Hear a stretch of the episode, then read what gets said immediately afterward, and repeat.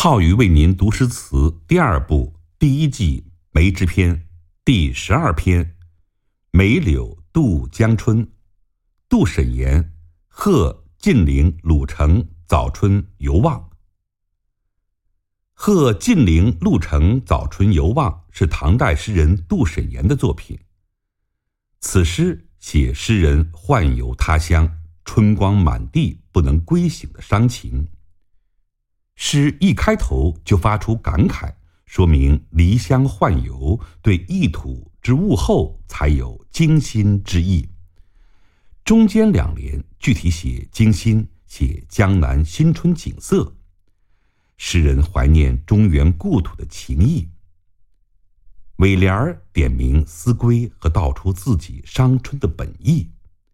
这是一首贺诗，采用拟人手法写江南早春，历历如画，对仗工整，结构细密，字字锤炼。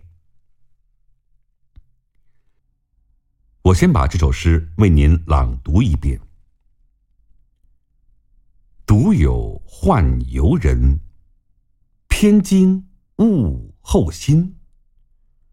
云霞出海曙，梅柳渡江春。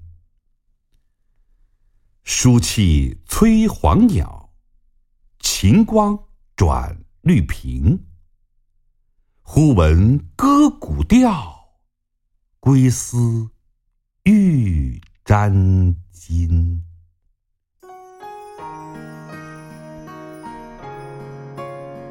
晋陵，即今天的江苏常州。陆程，作者的友人，不详其名。当时他在晋陵任县丞。诗一开头就发感慨，说只有离别家乡、奔走仕途的游子，才会对异乡的节物气候感到新奇而大惊小怪。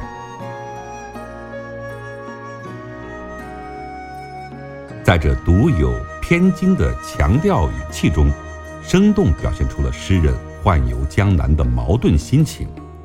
这一开头相当的别致，很有个性特点。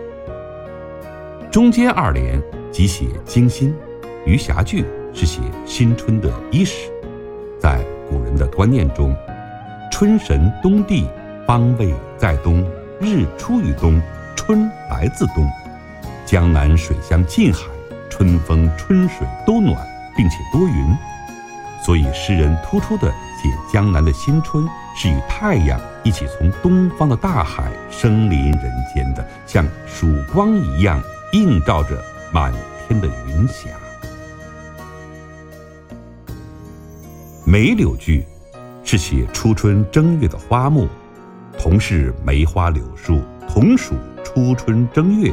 在北方是雪里寻梅，遥看柳色，残冬未消；而江南已经是梅花缤纷，柳叶翩翩，春意盎然了。所以这句说“梅柳渡过江来”，江南就完全是花发慕容的春天了。接着写春鸟。书气为春天温暖气候，黄鸟即黄莺，又名苍庚。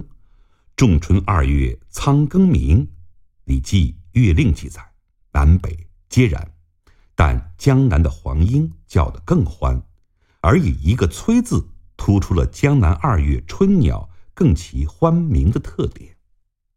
然后写水草，晴光即为春光。绿萍是浮萍，在中原，季春三月萍始生。在江南，梁代诗人江淹说：“江南二月春，东风转绿萍。”这句说晴光转绿萍，便是化用了江诗，也就是暗示出江南二月仲春的物候，恰同中原三月的暮春，整整早了一个月。古调是尊重陆程原唱的用语，诗人用呼文以示意外语气，巧妙地表现出陆程的诗在无意中触到了诗人心中思乡之痛，因而感伤流泪。反过来看，正因为诗人本来是思乡情切，所以一经触发便伤心流泪。这个结尾既点明归思，又点出贺意，结构谨严而缜密。前人欣赏这首诗，往往偏爱首尾二联，而略过中间两联。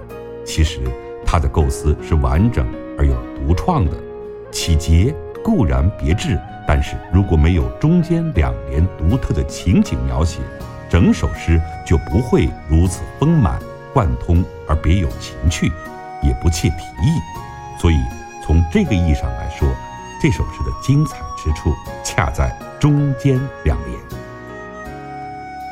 这首诗。营造景侧，体力上韵脚分明，平仄和谐，对仗工整，已是成熟的律诗作品。结构上，首联一个意群，颔联、颈联一个意群，尾联又一个意群，并且首尾呼应，中间展开。